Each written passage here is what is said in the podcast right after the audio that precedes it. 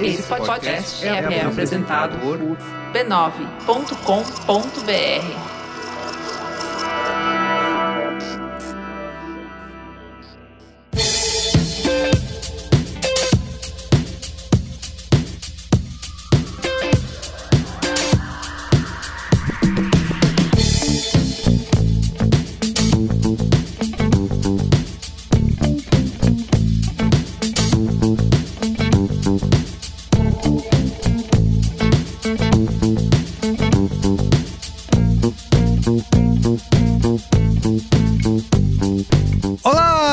Merigo, esse é o Braincast número 469. Estou aqui com Marco Melo. e aí, Marco, então, tudo bem? bundão é a tchutchuca do centrão. Muito até rimou. Melhor. E aí, Luiz Assuda? É o gol da Alemanha. e aí, minha gente? Muito bem, estamos reunidos aqui ao vivo no B9 Arena, no nosso estúdio, né? Isso. Aqui na, em São Paulo. Direto do condado. direto do Condado para gravar aqui o Braincast 469, onde a gente vai falar de. A gente falou de eleições, né, no programa anterior, de pesquisas eleitorais. Dessa vez a gente sai um pouquinho, mas nem tanto. é, é isso aí. A gente vai falar. Chegando já a Copa do Mundo, né? Logo em novembro aí, álbum da Copa do Mundo já está nas bancas, a criançada já está maluca pelas figurinhas da Copa, então temos um momento importante aqui para começar a tratar desse tema que vai movimentar. Que coincide sempre com eleições, né? Exatamente. Copa do Mundo, eleições. Coincide, muito. Exatamente. É isso aí. E nesse Braincast, a gente vai falar de um aspecto muito particular aqui desse momento é, da Copa, que é a tentativa da CBF, da Nike, de despolitizar um dos grandes símbolos da Copa do Mundo, do futebol brasileiro, que é a camisa da seleção brasileira, né? A amarelinha, a camisa canarinho. Canarinho. Que nos Exatamente. últimos anos tem causado um ranço nas Exatamente, pessoas. tem causado um ranço. E foi lançado, a Nike lançou essa nova versão aí para a Copa do Mundo de 2022. Aliás, versões muito bonitas, aliás, principalmente a azul, né, com o teminha ali Há da controvérsias. da- Há, Mas é- há muitas é- é mesmo? controvérsias. Vocês não gostaram? Pô, Opa! gente. Segura, sou- segura, segura, segura, segura! Pera lá, pera lá. Segura, segura. Tá bom. A gente vai falar aqui, e, a- e um dos objetivos, isso está no briefing da Nike para a agência de publicidade, da CBF também. A Brahma lançou uma campanha com o Galvão Bueno, inclusive tratando do tema, é tentar despolitizar a camisa da seleção, a seleção brasileira, o futebol em geral, tirar aquele ranço, porque, como diria o Michael Jordan naquele documentário. The Last Dance. a- exatamente, aqui ó, invertido, republicano também compra Também, tênis, isso. né? Então aqui no caso é esquerdista também, Também compra, compra a camisa, camisa. da seleção. Então a galera quer E tirar. cerveja. Exatamente, a galera quer tirar esse ranço aí. E a gente vai discutir aqui nesse, nesse Braincast se essa estratégia vai dar certo, se há tempo hábil pra isso, se vai funcionar, enfim. Se é viável. É, exatamente. E a nossa relação com o sequestro desses símbolos, né? Que foram feitos aí. Principalmente deste, né? Que juntava tanta gente. Exatamente. Então é isso. Mas antes, Mas antes- siga Mas arroba antes- BrainCastPod nas redes sociais, na sua rede preferida, no Instagram, no TikTok, no... que mais a gente tá? Twitter, Twitter. Facebook, YouTube, tem Braincast sendo publicado na íntegra lá no YouTube. Então se você vai apresentar o YouTube para o seu amiguinho, para sua amiguinha, para o seu tio, para sua tia, que não usa aplicativos de podcast, pode falar que tá lá no YouTube, você pode ouvir o Braincast na íntegra. Então procura arroba BraincastPod em todo lugar, que estamos lá, tá? A gente tem, além da divulgação do programa da semana, obviamente, tem cortes, tem Brain Cortes, os melhores momentos aqui dos programas. Às vezes com um fundinho de Subway Surfer. Às Exatamente. vezes com um fundinho de um outro game aí de Isso celular. aí, perfeito. Criações maravilhosas É. do nosso Gabriel Castilho aqui, que não é o. Tem o Gabriel editor, tem o Gabriel Castilho, que é o nosso DA designer. Ele tem essas. Muitos Gabriéis Muitos aqui. Ga- né? aqui a Não tem nossa nada. cota de Gabriel tá lotada.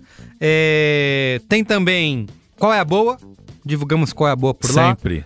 Tem- Vocês- pediam, vocês pediam tanto. Exatamente. Que agora tem semanalmente separadinho ali quem que fez a indicação, Isso, do quê? fotinho, Tudo bonitinho. tudo de bom, vai Tudo que vai. bonitinho.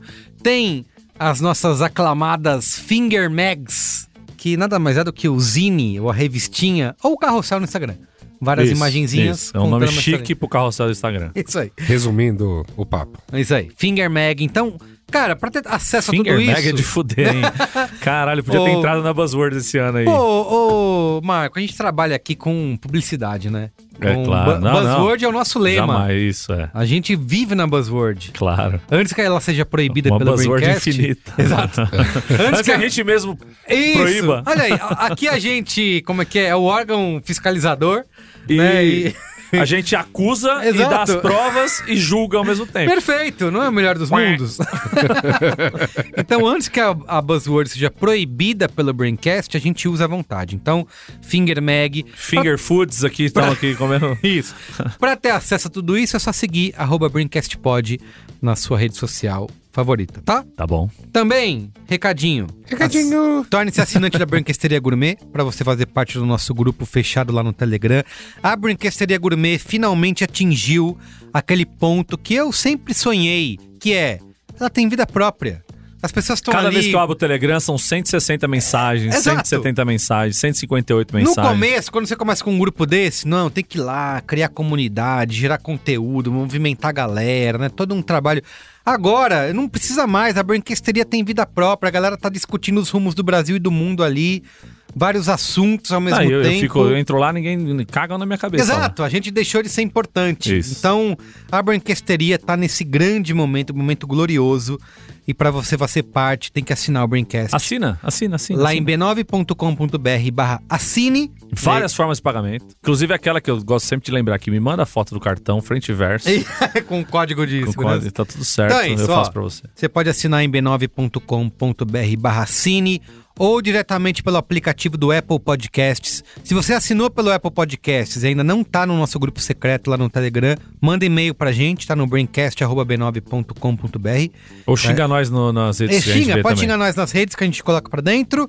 E além disso, você tem acesso ao Braincast secreto, que é o programa que a gente grava aqui. Que hoje nós tratamos sobre a maior série de todos os tempos, que acabou semana passada. Exatamente, pra você- Call Saul. Pra você ouvir, tem que ser assinante do Braincast, tá? Tem Braincast secreto. E tem a. CMR da gente comendo torresmo também. Nossa, tem isso. Coitado de amigos assinantes, amigas Vai assinantes. ser, vai ser um momento, vai ser um momento. Então é isso, tá? Siga arroba Braincast Pod e assine o Braincast.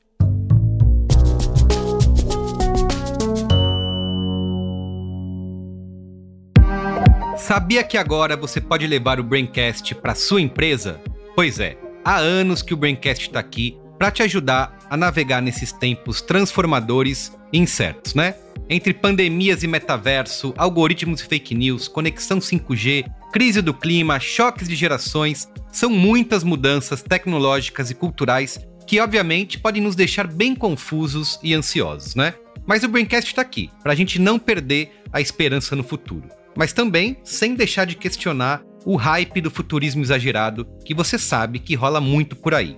É por isso que agora você pode contar com o Braincast para além do podcast, que tá toda semana aí no seu feed e nas redes sociais. Eu tô falando do nosso formato In Company. Essa turminha aqui do Barulho do Braincast realiza apresentações, cursos, mediações e workshops. É o Braincast na sua empresa, com um grande time de pioneiros digitais te ajudando a descomplicar o futuro através de conversas autênticas sobre cultura digital, comportamento, inovação e negócios, do jeitinho que você já gosta e conhece. Tudo isso, claro, conectado com os temas e territórios que importam para sua marca.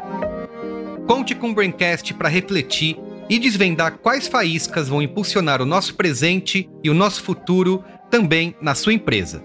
Mande um e-mail para negócios@b9.com.br que a gente troca uma ideia.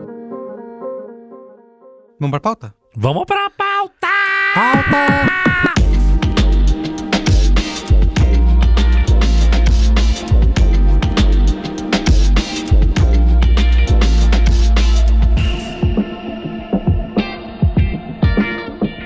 Muito bem, gente, ó, falando aí, como eu comentei, a Nike acabou de lançar o uniforme da seleção brasileira para a Copa de 2022, Uhum. com a intenção clara, está no briefing de despolitizar essa camisa, Uhum. né, de fazer com que as pessoas olhem para a camisa da seleção amarelinha de sem ter aquela, aquele ranço, Uhum. né? Eu acho que a gente tem muitos motivos aqui nesse programa para falar de outros símbolos nacionais que foram sequestrados. Eu tenho, por exemplo, isso com a bandeira, do A Brasil. Bandeira, bandeira... Com a bandeira do Brasil. Eu E- tenho, eu até comentei no Twitter uns anos atrás, assim, sempre que eu tô ali passeando pelos aplicativos de paquera, Uhum. que eu sou um homem solteiro de 40 anos, e é onde. E eu tenho um filho e tal, e eu não tenho muito tempo de estar na rua, então eu vou nos aplicativos de paquera. Um Sempre grande vejo- pai, aliás, viu? Sempre que eu vejo. Mães desse Brasil. Céu, não brinca com essas coisas. sempre, sempre que eu vejo uma mina com uma foto com a bandeira do lá, Bolsominion, filha da puta. já era, já era. Já, já não tem Eu- como, não tem como dissociar, velho. Abriu, do lado de casa, faz um- alguns meses, abriu uma quitanda. Mas não, uma quitanda não é quitanda, é um... um- Mercearia. Uma mercearia gourmetizadinha lá. E aí o cara Um empório. Um empório, vai, beleza, perfeito, isso aí, um empório. Aí o cara, num 7 de setembro aí da vida, pendurou o, a bandeira do Brasil na porta. O que era normal, né? O que- nos anos 80, anos 90, quando a gente estudava na escola primária ainda, o cara. É, era, era a Semana isso. da Pátria mesmo. Semana da Pátria, Da todo Pátria. mundo, É. Brasil, a gente Isso, é, isso. ensinava a gente a desenhar a bandeira, a bandeira brasileira num papel, ó, tem que deixar duas, dois centímetros de margem entre o amarelo e o verde, Isso, porque é não mesmo. pode fechar. Você É verdade, Ensinava, verdade. e assim, era uma coisa normal, porque Uhum. resquício do quê? Da ditadura, né? Isso, isso. Educação moral e cívica, né? Na- na- Eu tinha essa Não, aula na então. escola. Soube que, soube que as crianças depois não tiveram mais, mas eu ainda Não, peguei acabou, também. acabou. E aí quando eu vi aquela bandeira pendurada eu falei, ah, nunca, não entro aí, nu- nunca entrei, mas não entro mais. Ele até tirou a bandeira já, mas eu continuo não, esse aí. O ranço não- ficou. O ranço ficou. Então eu acho que é uma sacanagem com a bandeira, porque é o seguinte, você não pode reclamar, né? Porque, daí, é bandeira do Brasil, É o que símbolo, fazer? É o é o símbolo. símbolo, você você fala, não, arranca essa bandeira daí. Por- porque alguém tem uma frase, desculpa, tá, tá aqui na pauta, não vou lembrar o nome, mas foi um estudante dando entrevista pra alguém e falou assim, e aí eu posso ser acusado da Lady Goodwin, eu já vou trazer agora de cara, que é o Hitler pelo menos teve a decência de criar uma Trocar nova bandeira. bandeira. Entendeu? Então ele criou uma nova bandeira e aí esse símbolo ficou, né? O resto da vida virou um problema, não é mais usado. Mas não, aqui a galera sequestrou a bandeira brasileira e a gente não pode falar nada. Você olha essa bandeira brasileira sendo usada em contextos que não deveriam, por pessoas que não deveriam se chamar de patriotas. E tem um barato muito louco, né? Porque antigamente, é, quando a, a bandeira. Quando não existia essa, entre várias aspas, que polarização, que nós acabamos com essa palavra. Proibida pela Copa de proibida, Buzzwords. Proibida pela Copa de Buzzwords, mas vamos usar aqui. Estamos pagando aqui a taxa de usar Isso, a buzzword. multa. a multa que vai chegar. Era algo comum, né? Eu lembro de, de em 1997. 90, 97 não, 90, de 96 para 97, eu paguei absurdos 80 reais na primeira camiseta do Brasil pela Nike. Uhum. Porra, camisa da Nike, que a gente, moleque, né? Pô, camisa da Nike da seleção amarelona. lógico. Romário e Ronaldo no ataque do é Brasil, caralho. Aquela com golinha, assim, com a listra verde no ombro, assim. Porra, Mara, eu tenho essa camisa até hoje, uso ela quando não quero ser confundido com É bolsonaristas isso. em Copas do Mundo. E, porra, era um, era um lance. O que eu fui de balada com essa camisa do Brasil, porque era a camisa da Nike Lógico. do Brasil, e o caralho É era um- fashion, símbolo fashion. era um lance, né? E, e depois de um tempo, lá ali por do- 2004, quando eu fui morar na Espanha, por exemplo, era um bagulho você se mostrar brasileiro, né? Você ter um pinzinho do Brasil na Isso, mochila. Total, Você total. ter o Houve, símbolo. houve um tempo maravilhoso, né? De. Houve. cê- Em que ser brasileiro era legal no mundo, Você né? anda- andava por aí e ninguém falava, nossa, que pena. Não, Exato. Era, Não, nossa, que legal. A Copa de 98, Brasil 3 a 0 pra França na final. Foi a última vez que eu chorei com a seleção brasileira. Isso, chorei com a bandeirinha do Brasil na minha bicicleta lá na Praia Grande, rodando a Praia Grande inteira, porque aqui é Brasil! Orgulhoso, né? Orgulhoso! Pô! Agora você lembra da final do, do- do- quando perde em 2018? Não, já, que isso? Não, do- tanto que é isso, em 2018 tem, tem todo esse lance, né? Em 2014 a gente já, já tava com aquele lance assim, puta, vou arrumar uma camisa azul pra usar aqui, porque eu não Isso, quero isso. ser confundido com essa galera 2000, e- do, do, do Jornadas de Junho de 2013. Então já, já começou. E em 2018, eu lembro de eu e os camaradas fazer aquela camisa vermelha Sim. com o símbolo da CBF. Que a com- CBF pro- proibiu, né? que- não que queria é- deixar que é a mina vender. com, com o símbolo do comunismo do outro lado, assim, amarela e vermelha, tá ligado? Porque já rolou o ranço mil grau do que era o que tava representando a bandeira, a camisa da seleção brasileira naquela época. Mas trazendo já a discussão pro que você falou da camisa da Nike é, para esse ano e de toda a história que tá sendo contada e tal, eu tô vendo várias pessoas que são ligadas ao mundo da moda e ao mundo do estilo. Isso. Fazendo algumas, algumas threads no. Não é thread, né? Alguns, alguns reels no, no Instagram, alguns materiais audiovisuais e tal, falando de que a Nike também se apropriou bastante do que tá rolando, que é o Brasil Aesthetic, que tá voltando Ah, essa coisa sim, do, do sim. o símbolo brasileiro, as pessoas usando é, é, o verde e o amarelo pra vender coisas pra fora e essa coisa do, do brasileiro. Anitta voltar- botando. Anitta botando. Lá no Lula Palusa. Exatamente. E de como. Lula Palusa não, Coachella. No Coachella, é verdade. E de como, assim, tem um lance que as periferias do Brasil nunca deixaram de usar, usar. os símbolos brasileiros e as. é- é- É mesmo? esse, esse ranço que a gente tem aqui à esquerda é, festiva. Entre É Brasil várias- Core o nome dessa Brasil tendência. Core, exatamente. Brasil Core. É, É- é uma coisa restrita a Pinheiros e a PUC Rio? A, a- a- a essa. a- não, eu tô A perguntando. sendo auto-intitulada massa pensante do Brasil. A tá ligado? inteligência da esquerda, tá? Exato, é. Aham. Porque as periferias nunca deixaram de pintar rua, nunca deixaram de Isso, pendurar pintar bandeirinha, nunca deixaram de fazer festa, nunca deixaram de usar os símbolos brasileiros como eles devem ser usados, como é, é, represen- re- representação de um orgulho de algo que é muito grande. O futebol brasileiro representa muita coisa no mundo ainda hoje, mesmo depois de 7 a 1 mesmo depois de um monte Mas de há, coisa. há alguns poréns. Então, é, eu, eu me lembro de reportagens de 2018, por exemplo, se perguntando, dando uma vasculhada nas grandes cidades e em periferias inclusas, né? Se perguntando onde é que estavam as ruas pintadas, por exemplo, que era É, um eu acho que costume foi bem menos. que era um costume bem forte. E só para incluir aqui numa essa discussão, trazendo, voltando um pouquinho mais para camisa, um pouco menos para bandeira, mas acho que tá- as coisas estão de alguma maneira associadas. Há um plano, né? O plano da Nike, o plano da Brahma, né? Que também veio com campanha aí, podem estar focados aqui, mas o plano da CBF é de longo prazo, em cima de um trabalho de reaproximar essa seleção que hoje é completamente distante, né, da, da, da, da Do população imaginário brasileiro é, também, e- né? então tem, assim, não foi um problema que nasce só com a política, só com as jornadas do que aconteceu das jornadas de junho pra cá. Também tá incluso.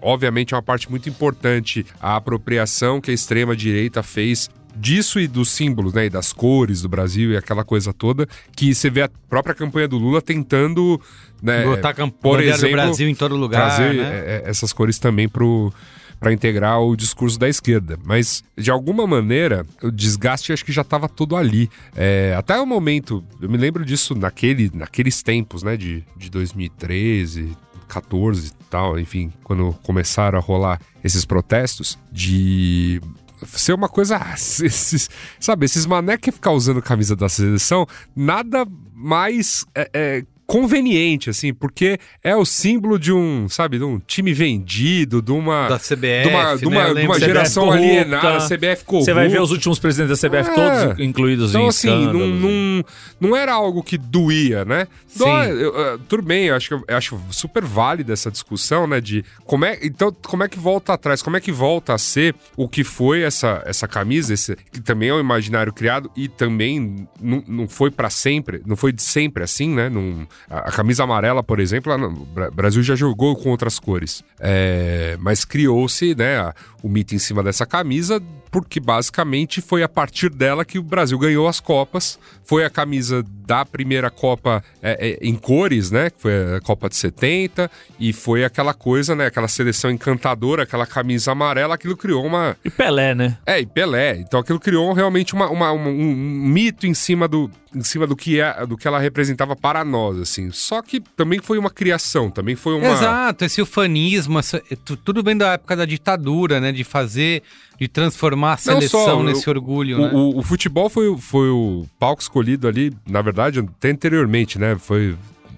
Data-se da Era Vargas, né? Uhum. De escolher um, um esporte nacional, símbolos nacionais, é, começar, a gente começar a comemorar, por exemplo, Tiradentes, sabe? Umas coisas vem dessa época. E, a- e aí a seleção era um grande projeto. Sediar aquela Copa de 50 foi um grande projeto. Fazer o maior estádio do mundo para sediar aquela Copa de 50 foi um baita projeto. E que deu com os burros na água porque a gente perde a, a final pro Uruguai. E aí aquela camisa que o Brasil jogou na final da Copa de 50 é descartada, que era uma camisa branca. Não dizia muita coisa. Não né? dizia muita coisa, mas era, era uma camisa branca.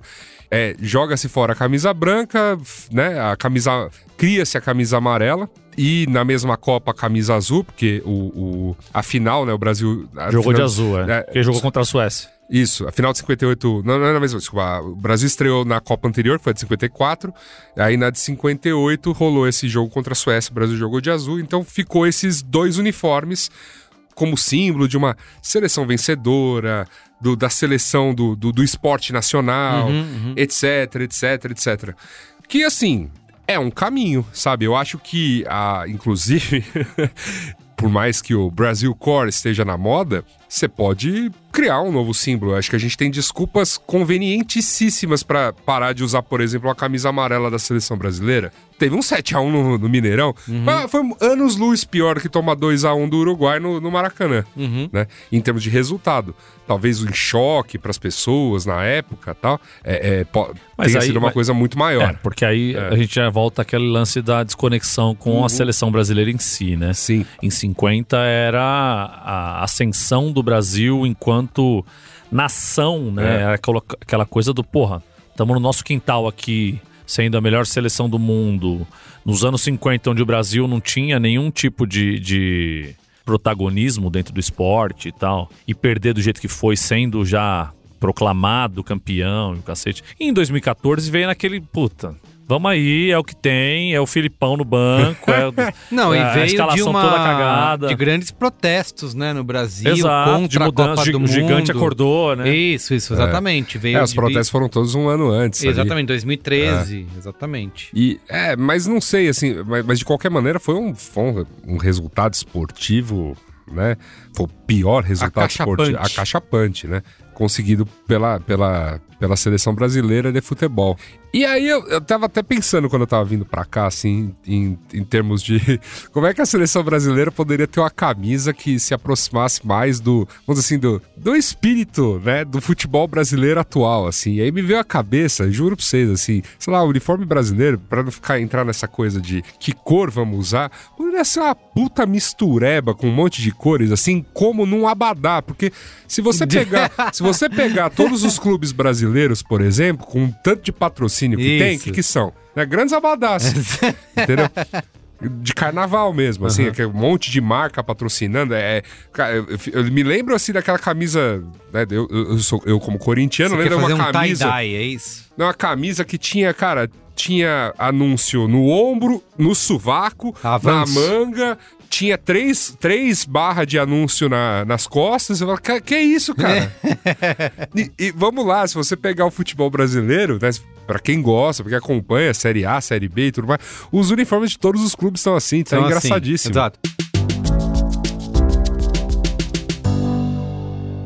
E olha só, tem mais gente de olho aí nesse movimento, tá? De tirar os símbolos nacionais da política e devolver para a população. É uma tendência que vai muito além da Copa do Mundo ou da seleção brasileira. Esse ano, por exemplo, a bandeira do Brasil marcou o show da Anitta lá no Coachella. A camisa da seleção também já tá virando marca registrada do rapper Jonga e de vários outros artistas. Tem até uma tendência de roupas que tá bombando no TikTok. A marca Brasil, enfim, tá crescendo de valor e os pesquisadores estão de olho nisso. Foi por isso que a agência Anacouto lançou um estudo chamado Branding Brasil, que é um mapa de percepções dos brasileiros sobre si mesmos e sobre o país, sobre as nossas marcas e principalmente sobre os símbolos nacionais. Por isso eu pedi para o Danilo Cid, que é vice-presidente de criação lá da Anacouto, trazer para a gente os principais pontos dessa pesquisa. Ele vai nos ajudar a responder a pergunta se quem anda torcendo o nariz para a camisa da seleção pode finalmente voltar a usá-la na Copa desse ano. Ah, e se você quiser ver o estudo completo, a gente vai deixar o link bonitinho aí na descrição desse episódio do Braincast, tá bom? Vamos lá ouvir o Danilo. A gente que na Ana há 30 anos sempre refletiu muito sobre o Brasil, né? E sempre acreditou que o Brasil podia mais. Existe um universo de potencialidades, tangibilizações que horas são positivas, horas são negativas, se a gente olhasse como marca, né? E a gente pensou por que não usar um método de análise, né, de construção de valor de marca para analisar o Brasil e suas percepções, né? Qual o valor que o Brasil gera? E aí a gente se planejou e nos últimos seis meses a gente trabalhou numa pesquisa em que a gente usou o nosso método de gestão de valor, o Valometry, se debruçando sobre as percepções do Brasil. Foi uma pesquisa que combinou uma fase qualitativa com 150 pessoas online, é uma quantitativa com 2.500 pessoas e um social listening também. Então a gente combinou essas três frentes para trazer esse resultado. Quando a gente olha os primeiros insights e a gente aplica o Brasil enquanto marca no que a gente chama de ondas do branding, que é aquilo que é, seria o conjunto de dimensões onde uma marca tem que gerar valor, e a gente pensa o Brasil enquanto país, é, ele é negativo para as pessoas, numa escala de menos 100 a mais 100, enquanto país, ele pontua em menos 26. É um país complexo e o brasileiro vê mais desvantagens do que vantagens de morar no país. Né? A gente percebe isso no dia a dia. O custo-benefício do Brasil não é fácil. É, se a gente avança para uma onda que é mais de pessoa, que fala mais de identificação, o brasileiro se identifica com o país, mas quase metade das pessoas moraria em outro lugar. Então ela também pontua negativo, menos 20. E se a gente avança para uma onda de propósito, a gente, como brasileiro, acredita que a gente tem valor capaz de inspirar o mundo, mas nosso impacto e poder de mobilização é, no mundo ainda não são relevantes, então a gente pontua com menos 35.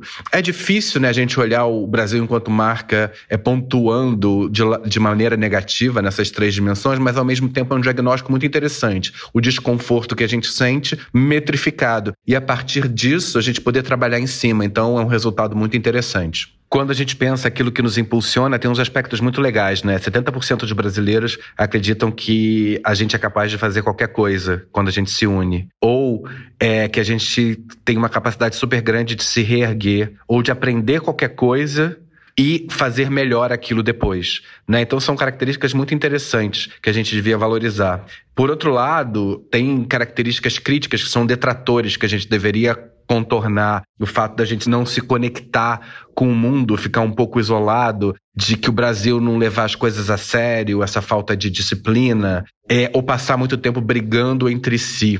Então, essas questões são questões que deveriam ser contornadas para a gente estar nessa jornada de construção de valor. Além disso, quando a gente pensa assim, quais são as coisas que são as nossas grandes oportunidades da gente capturar e acelerar a nossa construção de valor, bem, a gente tem tudo para ser uma potência ecológica, a gente tem é uma fortaleza de riqueza e matérias-primas, a gente tem uma potência artística e cultural super grande e 56% dos brasileiros acreditam, por exemplo, que a gente vai criar as próximas grandes soluções que vão resolver problemas importantes do mundo. Então, essa, essa, essa questão de, de balancear o que a gente tem que nos impulsiona, aquilo que a gente tem de detrator, o que pode nos acelerar, é muito interessante da gente pensar também.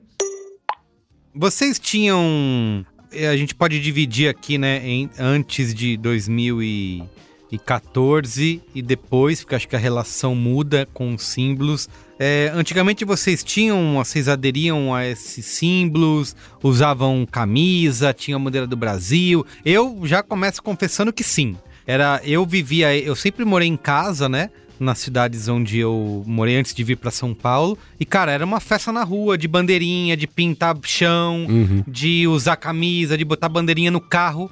Isso é uma coisa que eu, eu lembro muito da minha família, do meu avô, do meu pai botando bandeirinha pendurada na janela, no retrovisor, porque Copa do Mundo era esse momento de você botar isso para fora. Uhum. Queria saber se vocês tinham essa relação e se isso mudou ao longo do tempo. Eu, como já disse, acho que a última que eu realmente lembro de ter feito isso pra valer foi a de 98. É, eu, eu, eu acho que por aí também. Eu, eu me lembro, assim, tem uma memória vivaz e muito empolgada da Copa de 94. Isso, também. É, a Copa de 94 lembro... foi a minha primeira que eu. Não, a 90 foi a que eu assisti de é. verdade, mas a 94 é que eu realmente me sinto participando, sabe? É, não, de Participei. é, 94 foi isso. Eu me lembro eu lá com a tabelinha, acompanhando os, né, fazendo. Isso, tabelinha. tabelinhas. Pô, cara. colava. Eu adorava que você colava Fazer as bandeirinhas. Não, eu, eu, fazia xizinhos mesmo. Teve uma. A minha mãe trabalhava é. na Caixa Econômica Federal e além uhum. dos, dos famosos calendários da Caixa Econômica, Sim. né? Aquele que tem o mesmo. As, as agendas também são ótimas. Até hoje é o Opa, mesmo calendário. calendário e agenda, Isso. ó. A Caixa lançou um que era vinha a tabelinha da Copa de 90. É, eu não sei se é de 90 ou de 94. e vinha com uma, uma cartelinha de adesivos com as bandeirinhas. Ah, aí, aí sim. Não é Isso genial? Isso é pra criança. E- exato! Isso é Aí na criança. oitava, das oitavas em diante, você ia colando as bandeirinhas pra formar. Cara, eu tenho uma memória disso como se fosse agora. Isso é eu pra criança. Vou eu lembro falar- do, do formato Vou, dos adesivos. vou falar pra você, meu. interior de São Paulo, cara, num boteco qualquer na cidade de Itu, Uhum. vendia uma versão pirata, fake, de álbum de figurinha, que eu juro pra você, numa tarde só. Numa tarde só. Sei lá, uma, uma sentada lá pra criançada tomar refrigerante, os velhos tomar as cachaças. Aham. Veio o albinho com as figurinhas já pra completar. tudo. Pra Já. completar. Era só sair Genial. colando tudo ali, meio torto. Completa numa Ah, tarde. Maravilhoso. Cara, Mas eu lembro é da, de, de 90, eu ainda. Puta, 90 eu tinha 8 para 9 anos. Então você tá ainda naquela hora que você tá começando a entender o que é o futebol. Tenho pouquíssimas lembranças de 86. Uhum. É, A de não tenho 90 nada eu já 86. tenho mais alguma lembrança de, de participar do meu pai ir na casa dos amigos pra assistir Isso, jogo eu também. e tal, eu não sei o quê. Ó, do 86 eu lembro do. 86 não, você não lembra nada. 90 eu lembro Brasil e Argentina, eliminação Sim, do Brasil. é. Ficou Canidia, marcado. né? Aquele nome que fica na Canidia, cabeça o Canidia, ficou inteiro. muito, E o cara. Esquilate, que era, foi Exato, o Total exato. Esquilate, que era o Eu lembro artilheiro. de um jogo, eu não sei se era Uruguai, mas eu lembro de um jogo do Emirados Árabes Unidos versus. Falei, existe esse país Emirados Árabes? Foi louco. Vai. E enfim. aí, 94 foi a, a- acho que a primeira Copa da nossa geração, que nasceu no começo dos anos 80, Isso, assim. isso. Que a gente tá entrando na adolescência já mais envolvido com futebol, né? Eu tava. Essa fase eu tava ultra envolvido, Eu porque eu também. vinha do São Paulo, do Tele, 92, 93 e 94. A seleção brasileira cheia de jogadores do São Paulo e de ex-jogadores do São Paulo. Não, e, não apaga isso que dá Mas- gatilho. Mas to- todos os clubes representados. É, todos, é isso, tinha jogadores de todos os clubes. E eu lembro de. Tio eu... Viola! Tio Viola! Eu ficava assim, o Viola foi convocado, quando vão botar o Viola? E, pô, ele entrou na final, entrou na quase. Entrou na Entrou na final, final, eu fiquei, quase mar- eu fiquei a gol. Copa inteira, tem que botar o Viola! E eu lembro de. Eu sabia, já sabia desenhar, né? Então eu era o desenhista oficial da rua. Então eu desenhava em, em giz na rua. Desenhei o Pô, amarelinho. que animal. Desenhei o Striker, que era aquele. Sim, do o símbolo da, mascotinho o da mascotinho que era um cachorro. Aham. Desenhei mais não sei quem. Aí Americanos, desenhava... né? Americanos, Americanos, né? é. Tinha que ser o cachorro. E é isso, e a gente fez a vaquinha na rua, compramos as tintas, pintamos. Acho que foi a única vez que eu pintei rua na minha vida, foi em 94. Porque em 97 eu já tava já, em em 98, Oito. já tinha 17, 16 para 17 anos. Já não queria mais saber dessas coisas de molecagem Ah, e sim. tal. Queria, tá queria, queria tomar umas da Já tava de saco cheio, é. pessoal. mas mesmo assim era aquela coisa, puta, é a seleção que tem Ronaldo, porra. O Ronaldo era o maior jogador do mundo. Isso, isso, isso. E era, puta, chances grandes de ganhar e caralho. E foi aquela frustração fodida na final. Assim, eu lembro de estar na casa do meu pai assistindo o jogo, tanto que assisti o primeiro tempo com todo mundo na sala, eu, meu irmão, meu pai. Na final da Copa do na final. E, a- e o resto do jogo assistindo um quarto, assim, sozinho, assim, puto. Chorando. A última vez que eu chorei com a seleção brasileira foi É, essa vez eu aí. também, que também. ainda me importava alguma coisa, sabe? Mas em 2002 a gente se importava, mas é que o Brasil Não. foi campeão Não, eu, eu, eu já. Eu, Eu já tava acompanhando, assim, completamente- gostava. lateralmente, lateralmente. Late- Não, Lateralmente. lateralmente. Eu, eu acompanhei Não, eu vou- bastante. eu vou- eu vou assim. falar- eu Fazia as que- festas durante os jogos da Não, madrugada. Mas, mas fa- eu fazia as festas em jogos do Brasil, e é isso, sei lá. 2002 muito menos. 2002 realmente Por não. do assim. horário em 2002. Por conta do horário e É. tudo mais e tal. É, agora, do- por exemplo, 2006, sei lá, que é uma, uma Copa que a gente não ganhou e tudo mais. Eu fiz churrasco durante a- os Jogos do Brasil e tal, mas pela, pela desculpa de reunir a galera e tomar umas, assim, porque. Eu ficava até rindo, inclusive, do, do- do- o lance da Copa de 2006 que origina a nossa eliminação, que foi a, a tal da ajeitada de meia do Roberto Carlos ali no, no gol do Não, Zidane. é mesmo. Não, no Não, gol do Henry. do Henry, é, desculpa. Isso, isso, isso. Gol, gol do Henry. Mas foi, né? Foi altas Mas- risadas, gostosas risadas, A inclusive. partir dessa Copa de 2002, eu acho que eu passei a gostar mais de Copa Isso. do que da seleção. Eu voltei a gostar de Copa mesmo, porque 2002, assim, jogos de madrugada. De madrugada, esse foi o problema. foi o problema. É, eu cagando andando pra seleção brasileira, Puta, porque pra mim não foi muito legal os jogos de madrugada. Tipo, sair da faculdade e esperar até duas horas da manhã num boteco, não sei aonde, Ah, pra assistir Brasil e Inglaterra. eu, eu, não, eu tava em ano de cursinho, eu tava numa, na fase não pra isso, entendeu? Aí não, não rolou, não tive essa, não tive essa Copa não. Foi uma Copa tipo de acordar no domingo, ô, o Brasil foi campeão. É mesmo? Ah, então tá bom. É. conti- continuar meu dia assim. Só pra não perder o gancho da camisa da Nike, de como o Brasil Core, o Brasil Aesthetic e como a Nike tá querendo é, despolitizar e tal, acho que eles estão usando grandes sacadas aí nessa camisa que eles lançaram agora. A primeira delas foi de, de trazer um elemento brasileiro, da, da, da onça, aquele papo da onça e tal, mas de trazer também é, essa estética que é muito usada na periferia, na camisa 2, por exemplo, que é um negócio mais vibrante, um negócio mais modernoso, Entendi. que não necessariamente me agrada, porque eu sou eu em camisa de futebol. Isso é o clássico. Quem me conhece sabe que eu É, sou eu- eu jurava- conserva- conservador nas camisas de futebol. Isso. Eu jurava, eu jurava, que legal que tem esse papo todo em cima disso. Eu só jurava que era os fãs de Pantanal tinham ido longe demais, cara. Não, Liberar não, os costumes Poxa e conservador, conservador nas nas camisas. camisas de futebol.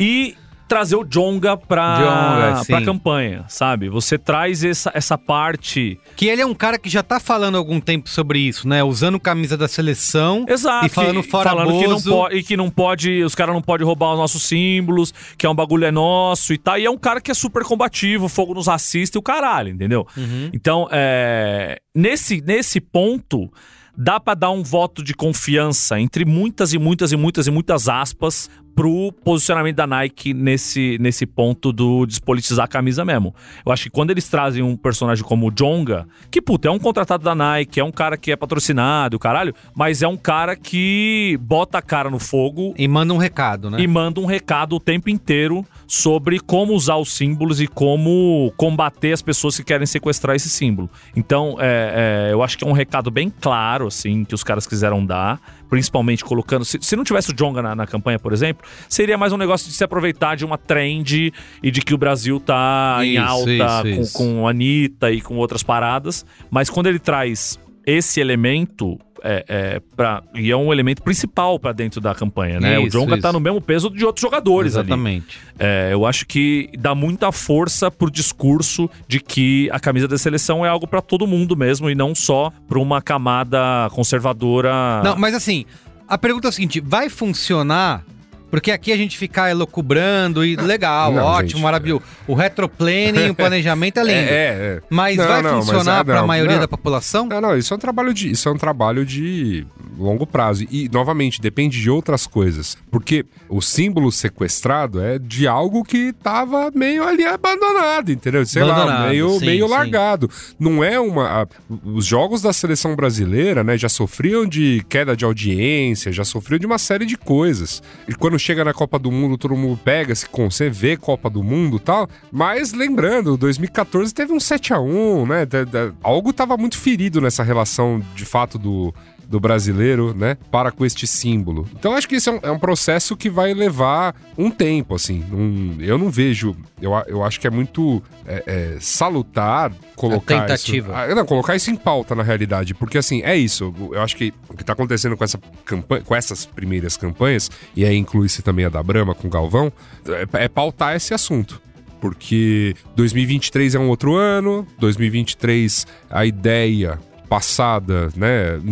As É. eleições é que a gente é que a gente discuta um outro momento do país, Retome com- o país, né, na ainda, ainda com muito ranço de tudo que aconteceu, né, desses últimos anos pra cá, mas faça realmente uma outra discussão e que justamente a CBF, a Nike, né, suas parceiras, é, é, aproveitem um momento, né, para rever, né, e, e tá dentro desse foi a coisa que eu tava lendo ali na, na própria reportagem. Está dentro desse roadmap né, da, da CBF fazer essa seleção jogar mais aqui, não apenas em jogos de eliminatórias. É, né, então, ter mais amistosos, é, criar Os mecanismos. jogadores que jogam aqui terem espaço. É, né? criar- Mas não vai ter. Esse, esse é, um é, negócio que é, é- É, é uma é- utopia Esquece, esquece. brasileira de que jogador que faz sucesso no Brasil tem lugar na seleção. Mas, por exemplo, que é se, muito difícil. se na Copa agora leva, sei lá, o, o moleque lá, o Pedro do Flamengo, que é um cara que tá sendo falado. O cara às vezes nem vai jogar, velho, mas só de você levar ele já dá um. Mas é que Copa do Mundo não funciona assim, gente. É, é- é um lance assim. Tinha que levar Mas o dois Cássio mil- e mas- o Fagner, mas mas, em do- aí eu ia torcer. Em mas- 2018, a gente chegou. Não, ninguém vai levar a sério A o que eu gente- acabei de falar? É, eu vou passar por cima do que você falou. Ah, tá. Eu, eu, eu, eu levo, eles foram pra 2018 que, e também não me fez, não me causou Não nada. causou, né? É. Não, não deu Então, vontade mas, de... em, mas em 2018, a gente já, já, já teve um apoio crítico à seleção, mas houve torcida. Não é que a gente não se reuniu pra assistir Ah, jogo. sim, é, não é que a não, gente não. não.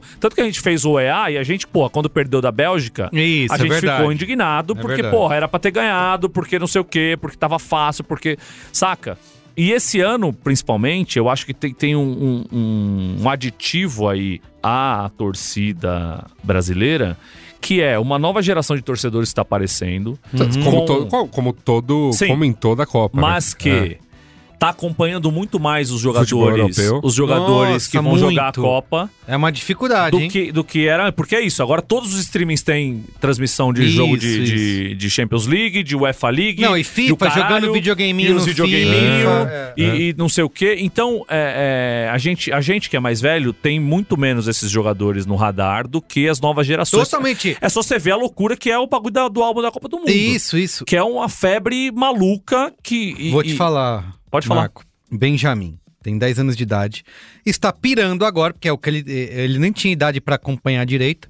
Mas agora ele, tá- ele, ele pira ainda no álbum da Copa de 2018, que a gente fez, tá lá completo. Ele não ligou na época. Só, ah, figurinha, vou colar aqui e tal. Agora ele fica olhando aquele álbum como se fosse. Um registro histórico. um registro né? histórico, nossa. E fica me Os perguntando. pergaminhos da Copa de 2018. Ele fica, e esse cara aqui tá jogando, pai? Como ele tá, não sei o quê. E é isso que você falou, ele fica. Ele, como acompanha. Eu sou velho, né? Ele- você viu aquele cara lá que joga no Paris Saint-Germain? Não sei, filho, nem sei quem é.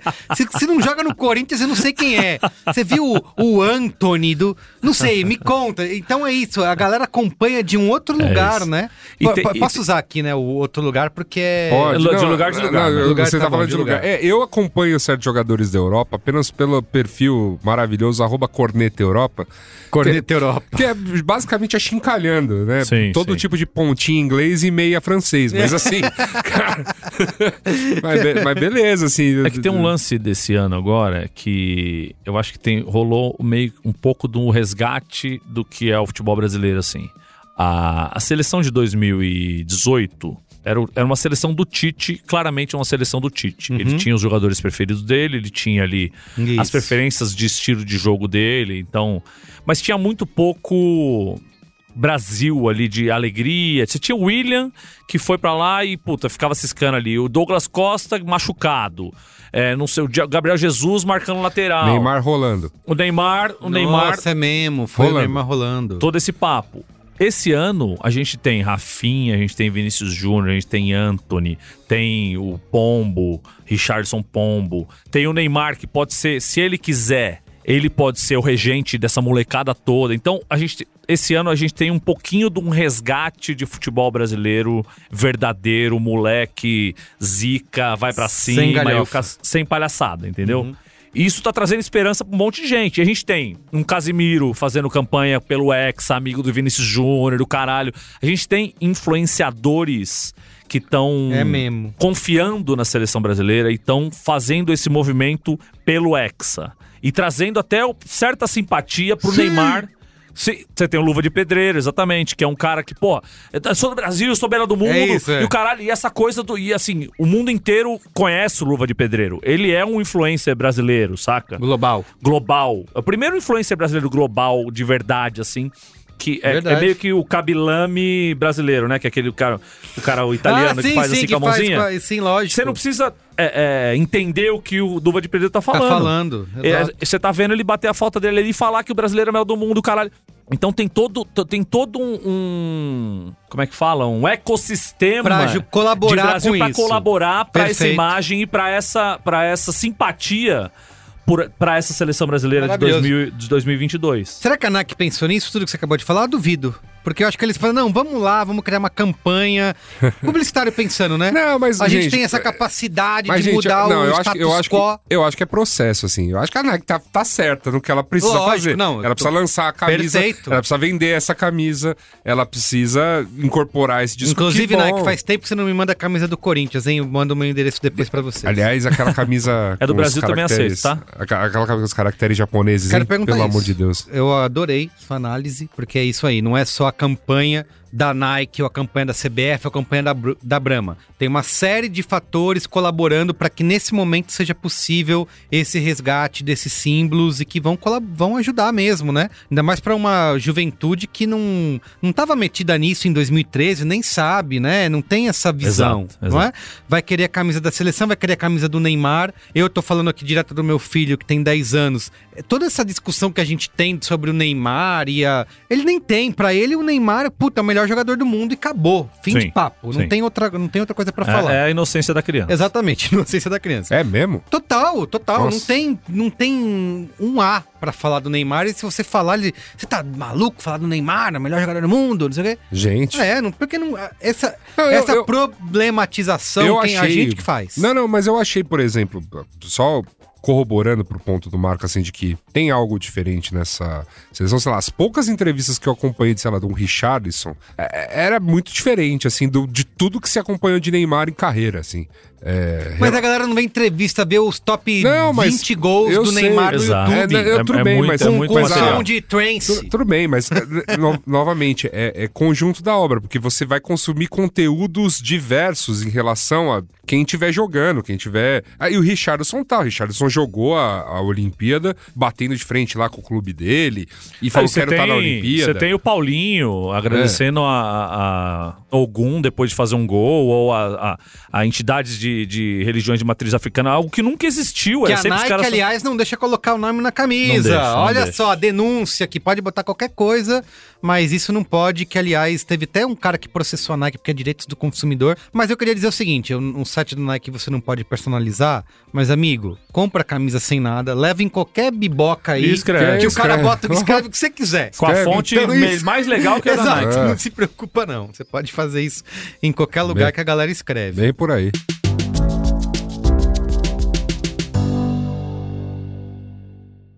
Tem um aspecto que é muito interessante da pesquisa, que é a relação do brasileiro com o Brasil e com a brasilidade. O Brasil, enquanto país, me deixa triste. É difícil, tem um monte de coisa que eu não concordo, eu sofro. Mas a brasilidade me deixa feliz. A criatividade do brasileiro me encanta, a alegria, a capacidade de se reinventar.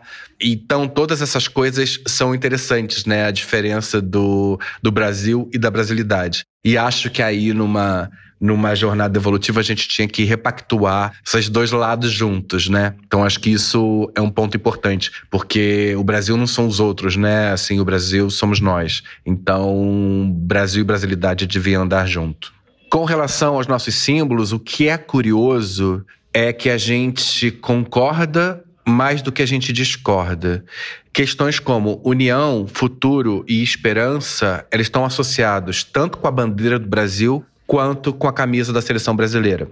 A bandeira do Brasil, por exemplo, tem 73% é, de associação com união e a camisa da seleção brasileira 67% relacionado com esperança. Então, esses são pontos que são bastante curiosos, dado que a gente já viveu. Quando a gente analisa de maneira cíclica esses dois símbolos, a gente sabe que nos anos 70, na época da ditadura, eles também eram muito rejeitados. A gente volta a ter uma reconexão com eles nos anos. com a volta da democracia, nos anos é, 80, a gente começa a ganhar. Copas do Mundo de novo nos anos 90 e no começo dos anos 2000. E a gente vê nos últimos anos esses símbolos sequestrados por movimentos mais conservadores, extremistas e até retrógrados, assim, com relação ao que muita gente acredita. Mas, ao mesmo tempo, a gente vive hoje em dia lideranças artísticas reivindicando de volta a bandeira e a camisa do Brasil, né? Então, eu acho que nesse balanço a gente está vivendo uma volta de. E a gente vai ter Copa daqui a pouco, né? Então, uma volta da gente é, reivindicar esses símbolos de volta. Tem uma fala que é muito interessante: que 58% dos bras- brasileiros têm saudade de usar as cores brasileiras, a camisa e a bandeira. Então, tem esse sentimento que é muito brasileiro de nostalgia é, e que estão associados no recorte de hoje com esses símbolos. Então, acho que a gente está no momento de voltar a usar mais eles, né? A reivindicar de volta esses símbolos que eles não deveriam ter sido sequestrados por nenhum viés extremista político. Por fim, quando a gente pega um recorte com relação a esses símbolos, né, a bandeira do Brasil é, e a camisa, públicos abaixo de 20 anos pontuam menos, ou seja, uma próxima geração que está mais desconectada com esses símbolos e também mais pessimista com relação ao Brasil quando a gente vai olhando as questões, né? Assim, então, um- uma nova geração que está desconectada dos símbolos e do Brasil, tanto é que muitos deles morariam fora. Então, acho que isso é um ponto também de atenção do Brasil enquanto marca para atender esse público. Quem quiser se aprofundar mais no estudo e ter mais detalhes sobre ele, a gente tem um paper que pode ser baixado no site da Ana Couto. Só entrar lá no site e baixar que vocês têm acesso a essas informações e outras mais detalhadas aí. E acho que é interessante todo mundo pensar sobre isso. Enfim, mas o que eu queria perguntar pra vocês é: a gente tá falando tudo de, é, desses movimentos que estão rolando, mas se vocês de fato hoje comprariam uma camisa da seleção, lembrando que custa 300 caramulhões. Quando você falou isso, lembrando, já, você já tem a resposta. reais, a camisa amarela da seleção. Nem do São Paulo eu compro mais, eu vou comprar a da Pois seleção, é. cara. Você vai colocar, porque eu vou. Mas de- se eu ganhar, eu uso feliz da vida. Mesmo? Uso, uso. Uso porque eu tenho as minhas velhas lá que eu uso. Eu já comprei na, na Copa de 2014. Agora, eu, com- eu comprei, agora, Marco, em Eu 2022. comprei uma do AliExpress. Época Fui lá e comprei, sei lá, paguei 70 reais no do AliExpress, chegou, pô, bonita pra caralho a camisa, usei durante a Copa. Hoje, se eu ganhar, eu uso. Se eu pra comprar, eu não uso. Não, bom, minha resposta sobre isso é muito simples, cara. Até minhas camisas do Corinthians são sempre as pretas. Não, não. É, não, a camisa do Corinthians não conta. Não, então, a mas camisa é- da seleção preta. Não, não, mas é isso que eu tô dizendo. Até minhas Porque camisas. eu, assim, eu, não- eu acho não que é um algo eu usaria. bagulho. Talvez deva tratar na terapia e tal, mas. Cara, eu tô andando na rua, eu vejo alguém de longe com a camisa da seleção, eu já entorto o nariz, assim, falo, ih. Ah, mas uma quarta-feira, duas da tarde, é meio complicado mesmo você tá na, sele... na rua com a camisa da seleção. Ai, Hoje em cara. dia. O que não devia ser, né? Que eu te falei, em 98, 99, 2000, eu cansei de colar em rolê com camisa do, do- que era a Não, minha total, melhor, era a mas minha a- melhor camiseta. Era a Mas e única camiseta que eu agora, pra cara? Agora eu acho que vai precisar de Mas um é- tempo pra Eu isso. uso, Mas, é, mas, eu é, uso. é, mas Eu é não que, tenho mas essa, é que não. nova, mas é que novamente a gente também tá aqui tentando, né, confabular em cima de A nossa trabalho aqui. É, Assuda, não, não, mas, mas eu acho que em cima 500 é, programas mas em cima é de confabular. mas é em cima de, né, sem, sem considerar que outras variáveis. Suponha que essa seleção realmente Brilhe. encante o mundo nessa Copa do Mundo. Não, tenho- o Hexa venha, não sei o que lá, a relação naturalmente vai mudar. Eu tenho outra variável pra É. relação mudar e ela acontece bem antes da Copa do Mundo, mas enfim, isso é outro Bem problema. Ah, antes não. Um mês. um Um mês antes. Exatamente. Se acontecer o que se espera, eu acho que automaticamente vai Ah, não, eu, chavinha. eu, eu tenho cá pra mim que, assim, a, a seleção, e por seleção entenda-se a entidade, né? CBF, o, o- tu- tudo que gere ali esse grande produto chamado Seleção Brasileira de Futebol. Marcas envolvidas, etc. Tem muita culpa no Uhum. cartório também do processo de caguei e andei pra seleção, que não é uma coisa de, ah, em determinados lugares não rolou. Não, bicho, tem pesquisa, assim, as pessoas foram, ao longo dos anos, deixando Deixando, deixando isso mais de lado. Ah, Reconcentra em Copa, é óbvio, ah, a Copa do Mundo é um momento. Mas mesmo esse fenômeno do reconcentra em Copa do Mundo, foram percebendo que passava os anos e ia diminuindo. Até porque, como você mesmo comentou, pega a molecada que tá acompanhando futebol, né? N coisas, pô, em outras seleções também estão jogando uns craque muito louco que eles acompanham de Totalmente, Champions, de- totalmente. É, isso você falou de craques, a galera também não ajuda, né? Neymar é um cara que mandou bola pro Bolsonaro esses dias, assinada, já ajuda você a ficar com ranço. Mas aí nós temos um programa inteiro falando sobre isso Sobre também. Neymar. E que. Se você, se você for se basear nisso, ninguém assiste mais futebol. Não porque assiste, 90% dos Ah, jogadores é, brasileiros Isso aí. são apoiadores desse governo. Você vai lá na. na- na- É muito louco você, você, quando você, alguém compartilha algum post do Bolsonaro, ou dessa galera do Bolsonaro aí, e você entra no link, invariavelmente vai ter lá o like dos jogadores Jogador que de você segue. Eu vi o. Teve o, o Bos- Bolsonaro, foi lá ver o jogo do Palmeiras, né? Da Palmeiras. Eu tava doido pra zoar a galera da Palmeiras.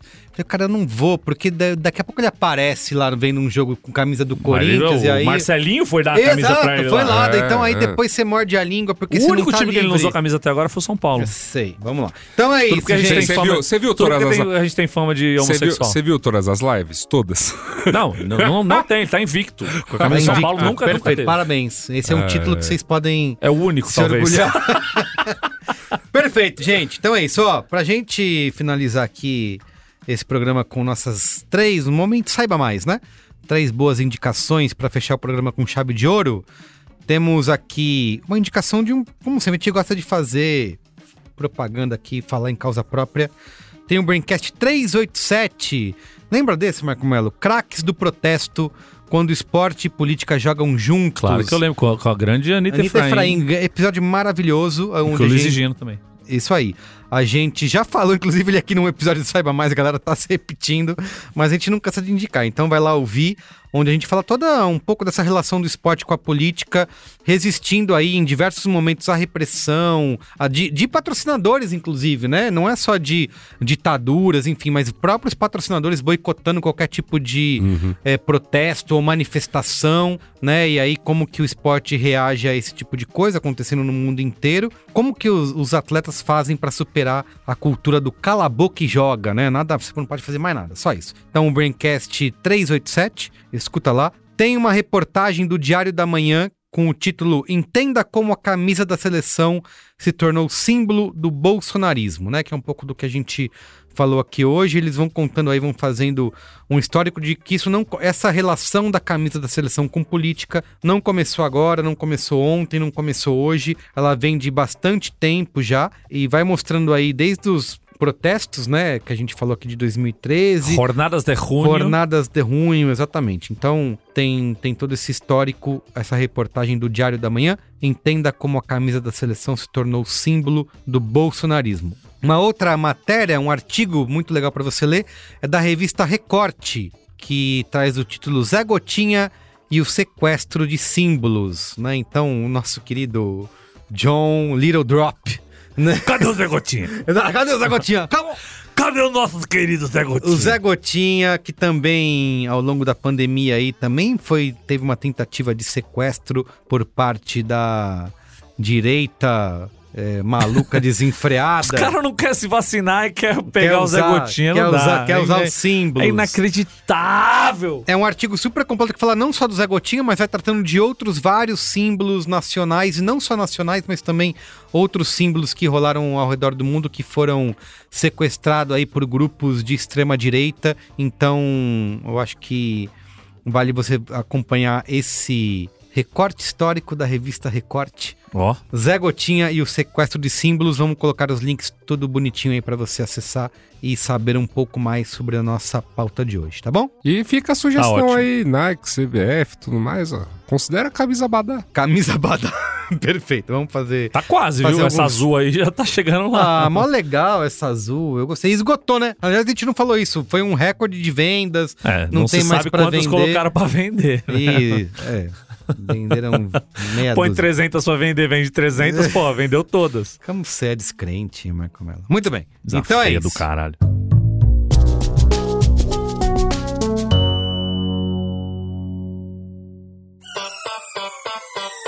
Olha só, como ouvinte do Braincast, você provavelmente já percebeu, né? Aqui no B9 a gente adora uma conversa. Mais do que uma paixão, elas viraram o nosso negócio. O B9 já produziu milhares de episódios que contam histórias, expandem horizontes e criam conexões autênticas com a audiência. Seja através de conteúdos originais em podcast ou em projetos multiplataformas, o B9 também coloca marcas e empresas dentro dessas rodas de conversa. Sempre buscando diferentes pontos de vista e com ideias que nos tiram do raso. Quer um exemplo? Desde 2020 a gente é parceiro do Santander na comunicação de conversa sobre economia para os mais diversos públicos. Dessa conversa nasceram dois podcasts. O Próximo Ação, que é um guia para investidores desvendarem como as mudanças do mercado impactam o mundo das finanças, e o No Corre, que, como o próprio nome já diz, acompanha a jornada de pessoas que estão na correria do dia a dia para organizar a sua vida financeira. Se liga aí. E a pergunta é: e quando a fome se junta com a vontade de cozinhar?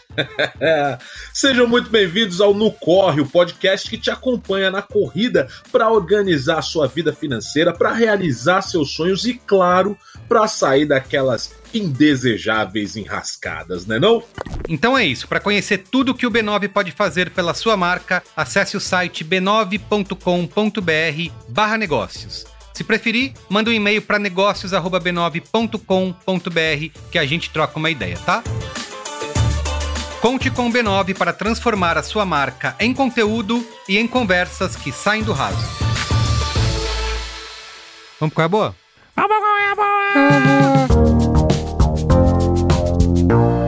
Qual é a boa?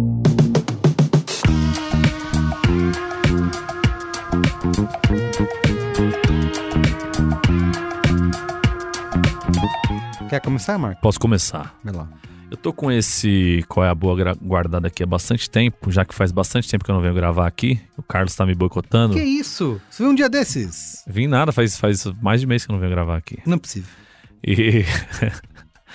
e essa indicação, inclusive, foi muito bom ter, ter esperado um tempo pra gente falar dela, porque vai casar um pouco com o tema aqui, não necessariamente sobre camisa da seleção brasileira e sobre é, extrema-direita, mas sobre um tema que é muito caro ao futebol e que é muito pouco discutido. É, minha indicação é um podcast chamado Nos Armários dos Vestiários Oh, grande indicação, Marcos. que é um podcast da, da Globo, né? Apresentado pela Joana de Assis e pelo William De Luca, em que Beijo, eles... A Rede Mãe, exatamente. em que eles tratam ali sobre o tema da homossexualidade dentro do futebol, a causa LGBTQIA+, dentro do futebol e de como isso é sempre silenciado, apagado, não tocado no assunto.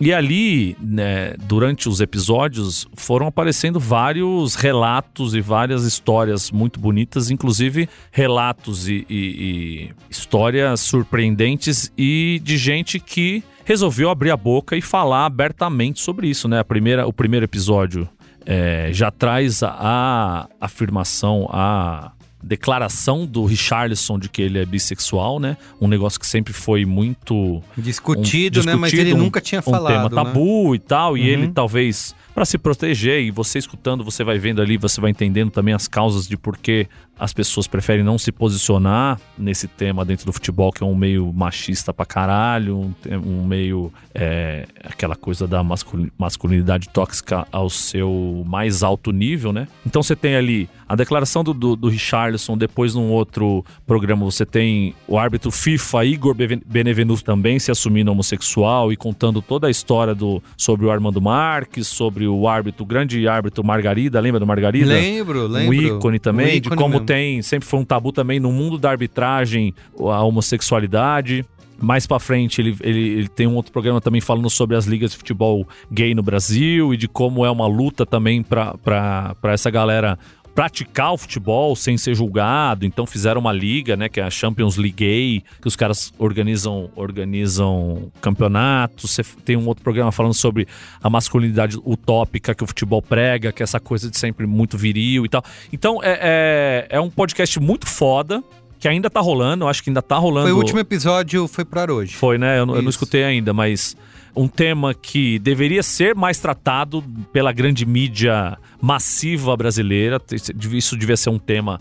é, talvez diário na TV para normalizar, para colocar isso na pauta de verdade, porque não é possível que eu não sei qual é a porcentagem de pessoas no Brasil que são homossexuais, mas não sei se são 8%, 10%, alguma coisa Tá assim. tendo ce- o censo agora no- que tá rolando, não ia fazer uma pergunta sobre isso? Então, não tô ligado. Mas que, assim, uma porcentagem significativa da, da população é homossexual e no futebol você não tem caso de homossexual, sabe? Todo jogador conhece alguém, algum homossexual que jogou bola com ele, sabe de histórias, o cara, mas ninguém, você não tem registro de nada. Você tem essas pessoas vivendo é, tristemente é, personas duplas, né? Você tem que viver um mundo do futebol e a vida particular de uma outra maneira. É, deve ser agoniante, deve ser angustiante, sendo ser julgado, você não poder ser quem você é. E chegou a hora, e já passou da hora disso ser um tema discutido dentro do futebol. Então, se a gente está trazendo aqui uma discussão hoje sobre os símbolos que são sequestrados por, pela extrema-direita ou por, ó, por, por parte da sociedade que não tem direito de sequestrar essas coisas, o futebol tem que começar também a normalizar e a incluir essas pessoas como elas são. A pessoa ser homossexual não faz dela o melhor ou pior jogador, a pessoa ser homossexual não faz dela melhor ou pior treinador, não faz pior ou, me- ou melhor é, árbitro de futebol. É, são pessoas que estão vivendo a vida e elas devem escolher e viver a vida do jeito que elas acharem melhor, saca? Então, passou da hora, esse, esse podcast veio numa hora. é, talvez até tardio, esse, esse tema já devia ser- ter sido tratado é, há muito tempo. Ainda bem que chegou, ainda bem que temos a Joana e o William fazendo esse trampo, a Globo bancando eles, e isso tem que ser mais massivamente é, divulgado e também tomar isso como exemplo as grandes redes de televisão e quem tem os direitos de transmissão de futebol, quem tem os direitos de, de, de discussão sobre futebol dentro do, da grande mídia brasileira. Muito bem, repete o nome do podcast aí. Nos armários dos vestiários Tá em todas as plataformas de podcast aí, é só baixar e ouvir. Muito bem. Ó, eu quero dar uma indicação aqui que não é nem de algo que eu gostei muito, mas eu acho que é, é importante e necessário que as pessoas. Necessário não, é uma palavra muito forte, mas é, tem uma curiosidade envolvida que eu acho que pode chamar a atenção de muita gente vale conferir, que é a série O Ensaio, do Nathan Fielder, que está disponível na HBO Max. A gente inclusive gravou um episódio do Cinemático essa semana, onde Pedro Estraza e Ale Maron desfilaram elogios para a série. É, eu numa, não é um, não me pegou muito no sentido de eu ficar completamente fascinado como eles ficaram, mas cara, tem um conceito que, de qualquer maneira, você gostando ou não, acho que é uma série que tá acima de você gostar ou não. Você precisa assistir para tentar entender e talvez ser afetado por aquilo que o Nathan Fielder tá tentando fazer. Ele é um cara comediante que já fez uma outra série de sucesso que é o Nathan For You, né? Que é maravilhoso. Exatamente. Ele que, faz... é ma- que é maravilhoso. É, Meu é, Deus do céu. Esse o ensaio é um pouco bastante copiado do que ele faz no Nathan For You, mas aqui ele leva as, a- as ideias, as últimas consequências, que é. São seis episódios, tá, tá na HBO, já tem uma segunda temporada prometida. é, agora ele tá com mais verba, né, do que ele tinha no Nathan For You. Tá, Meu Deus do céu, só posso. Já, já tô, eu já tô anotando. aqui. Anota aí. que ele- é isso? O que, que o Nathan Fielder faz? Ele, inclusive, é uma série difícil de você entender se você tá sendo enganado ou ele tá enganando as outras pessoas, mas no fim acho que é você. Que ele faz, ele recria situações para que as pessoas ensaiem grandes momentos da vida dela. Então, por exemplo, vamos lá, Marco Mello, vamos imaginar aqui que você precisa contar para uma amiga sua que você contou uma mentira para ela a vida inteira e você não aguenta mais esconder isso e você vai contar para ela finalmente a verdade. Então, para que você chegue lá super preparado para contar isso, ele faz uma ele recria todo o mundo real para que você chegue lá e ensaie essa situação. Então, Sim. Vamos supor assim, você, o primeiro episódio é justamente isso, um cara que quer contar uma verdade para uma amiga dele e ele marca num bar que eles costumam se encontrar. Ele recria o bar meticulosamente, todos os detalhes daquele bar, ele ensaia várias vezes a situação com roteiro, com todo um mapa. Ele, ele tenta chegar no que vai acontecer justamente naquele dia e replicar nesse ensaio para fazer o cara chegar lá super Preparado. preparado para fazer isso. Então, começa aí do primeiro episódio. E, e é incrível o, o, o nível de trabalho que essa galera tem pra fazer. Fala, cara, só isso já é muito envolvente, sabe? Fala, Como que você realmente se dedica Não, é, é- mas, é, mas era que, a fazer é, isso? É isso que ganhava a gente da, da série anterior dele. Exato, exato. Só que o que acontece? Você acha que tá- cada episódio vai ser isso. Ele vai pegar um caso desse, vai tentar ensaiar, mas a coisa vai escalonando de uma maneira bizarra e ele vai se envolvendo nas histórias de um jeito que é, assim, pra não dar mai- maiores spoilers, é isso. Não é o que você tá esperando. Eu acho que, independente de você se envolver ou não, eu. Vou colocar assim, eu sou um pouco cético, porque eu começo a assistir e falo, não, isso não é possível. Isso é tudo inventado. Isso é combinado. computador. Isso, isso é computador, tudo computador. Fala, não, isso aí é tudo combinado, não tem como isso aí. Então eu fico, eu me coloco pra fora, eu vou me afastando da série. Fala, não, isso é tudo combinado, não tem, essa pessoa não existe, ninguém falaria uma doideira dessa. Mas eu acho que, independente de você se envolver ou não da série, eu acho que vale a pena você acompanhar o que o cara tá tentando fazer, esse conceito que ele tá colocando ali. Eu acho que nem sempre o que ele tenta fazer ali, que é uma filosofia sobre ah, o comportamento humano, pra mim não. Né, como que é? Em inglês a galera fala landed, né? Não. Aterriza. Não aterrizou, é, para mim não, não impactou. É. Então, independente, eu acho que vale a pena você assistir. São só seis episódios, de meia horinha cada, tá na HBO Max. O ensaio, tá? Do Nathan Fielder. Acho que você deveria acompanhar, porque de qualquer maneira é uma ideia diferente a partir de tudo que a gente tem visto sendo, sendo feitos nas séries por aí. Eu acho que vale a pena conferir. Então Tá é isso. certo. Luiz Assuda, vai lá. Bom, eu gostaria de ter uma dica tão importante no esporte como o Marco teve. Olha mas só, infelizmente, tudo que eu acompanho no esporte é Corinthians, então não tem qual é a boa esse mês. Vai, Corinthians! É, eu queria ter também assistido grandes séries novas, novidades, mas na realidade eu- parei pra ver uma que eu achei qual é a média, mas eu parei pra ver porque era o nosso fabuloso, inesquecível Neil Patrick Harris de volta a uma série na Netflix. E aí parei pra ver aquela Uncouple, que é uma série sobre pegação em Nova York. Sim, pra quem Pegação em Nova York. Pra quem é isso, é uma pessoa se descobrindo, né, solteira aos 40 em Nova York. Mas, é, mas tem uma, né, uma redenção aí, né? O papel que o, que o nosso Neil Patrick Harris teve ali em How I Met Your Mother, né? De Barney Stinson, aquela coisa toda, né? Que nessa série ele é, o, ele é uma pessoa apre- reaprendendo a, a, a- a dar esses passos, né? Em, em relação à vida solteira, morando sozinho e, né? Dessa vez dentro do universo gay, né? Então é ele reaprendendo todos, todo o jogo, né? De ser uma pessoa gay de 40 anos morando em Nova York, né? E como, é, como isso funciona nesse universo. Fica pela curiosidade aí pra quem quiser assistir, chama Uncouple.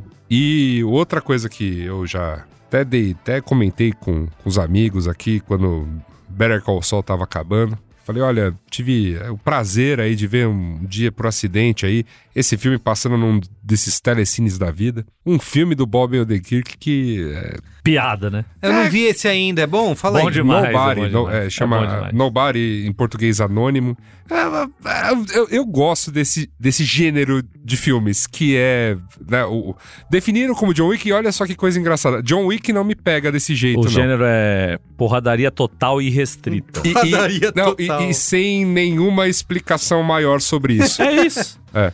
Eu tenho, tenho, tem um filme, tem um filme para mim que é, é- é dessa mesma pegada que eu gosto muito, que é com Clive Owen. Que em determinado do momento do filme tá lá o bandido tentando descobrir quem é ele. Não, quem é esse cara, cara? Como é que ele tá debulhando todos os meus capangas? E, e- e o bandido é o Paul Giamatti, grande ator, inclusive. Né? Então, gr- grande elenco, né?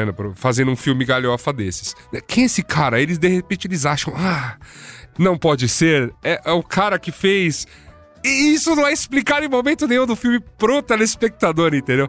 É, É só eles, só ele- uma- eles tendo a epifania é porque epifania, mas só a matança continuando. Esse, esse é quase isso, assim. É quase né? isso, é isso. É, é, é, é É bom pra caralho. ele- É você assistir o, o Saul Goodman descendo a porrada em todo mundo, basicamente. E, e descer a porrada, assim, por, motivo algum, assim. Ele desce a porrada nos caras depois que ele tava puto porque a casa dele foi assaltada, roubaram pouca coisa, assim, mas roubaram, sei lá, uma- um bracelete da, da filha dele, uns, uns 10 dólares que tinha na, na mesa, bateram no filho dele. Aí ele vai, ele consegue ir atrás desse casal, porque aí ele começa a mostrar os skills que ele tem de investigação tal. O cara foi, o cara, né, trabalhou aí pra uma. pra- pra coisas da pesada. Só que ele chega lá, pô, casal fudido, sabe, criança pequena, realmente, né, apertado ali, aí ele sai puto porque não, não desceu a porrada naquele casal, entra no busão, tá uns caras lá. Aí ele fala, ah, é nesses caras aí, mete a porrada neles e os caras da máfia russa. Aí o filme Aí começa. começa. o filme. É, Aí começa, Começa o o filme. filme. E é maravilhoso, é cara. bom pra caralho. Se chama Anônimo né, Exato. em português. Eu, eu, eu confesso, assim, não é filme pra todo mundo mesmo. É um gênero que eu gosto de filmes aí, porque eles. Como que é o gênero? Porradaria, Porradaria sem maiores total e motivos. restrita. Perfeito. Muito bem. Era Então, isso. Anônimo. Nobody. Nobody. Deixa Então eu é dar um momento Faustão aqui. Olha Faz tanto só, tempo que eu não venho momento aqui. Faustão, Há, vai lá. al- há algum tempo, há algumas semanas, eu estive na Perifacom junto com o meu filho Antônio. Olha, faz tanto tempo assim que você Faz não vem. tempo que eu não venho, só pra você ver. Caramba. E Rapaz, com Que até a Bia já deu... nossa querida amiga Bia Fioroto tava lá também. E lá nós encontramos algumas pessoas que vieram falar com a gente. Fui reconhecido pela voz lá, fiquei impressionado com Claro, as pessoas. como não? Pela Sua voz. voz é... Tava comprando um hamburguete lá. O cara falou, pô, você, pô, tá. Ou Não, você é o. Mano Brown ou você é o Marco Melo. Qual das duas opções? E aí eu quero deixar aqui meu salve pra Thales Francisco e Francisco Cabral. Tanto que o cara falou Thales Francisco, eu falei Thales e Francisco, falou, é, mas o meu nome é Thales Francisco. Então ficou Thales Francisco e Francisco Cabral, que nos reconheceram ali numa das filas. Cara. E o Leonardo Araújo com a Thalia Lins, que também nos reconheceu ali na, na Perifacom. A, a Bia até deu um adesivinho do Braincast, que ela tava lá com a, com a nossa malinha do Braincast lá. E um outro salve aqui, um outro Momento Faustão, pro meu grande amigo e irmão Guilherme Palenzuela, com quem encontrei esses dias. Ele falou que escutou os programas ali sobre a SAF, escutou o programa sobre algum outro tema que a gente falou aqui, que eu não lembro qual É é. relacionado a futebol, deve ser. Esportes. É isso, espo- esportes! Esportes. e pontos. É, e ele deu esse salve aqui. E aí eu falei que eu ia gravar isso aqui hoje, que a gente ia falar sobre coisa. Ele falou: me manda o link quando sair, que eu quero ouvir também. Então, Guilherme Palenzuela, meu grande irmão, trabalha na Liga Agência, agencia vários jogadores aí de, na parte de comunicação. Olha aí, grande. Grande, gigante. Ô, Palenzuela, continue dando plays aqui pro Braincast. Ah, a audiência é qualificada demais. Né? Demais, é isso aí. Muito bem, gente. Então É é, isso. isso, né? Tamo aí. Muito obrigado pela presença de vocês. Sempre. Não, gravar com vocês é sempre um prazer, mas quando estamos reunidos aqui nesse Não, mesmo aí é- ambiente, é, aí é outra dinâmica, né? o bagulho voa. É Eu sinto dinâmica. que é para isso que a gente nasceu. E ainda Muito bem. mais Braincast Pocket desse aqui ainda. Perfeito. Então é isso. Gente, obrigado. Valeu, gente. Tamo junto. E não se esqueçam, hein? Bundão é o filho da puta da tchutchuca do Centrão. Tchau. Tchau. Thank you.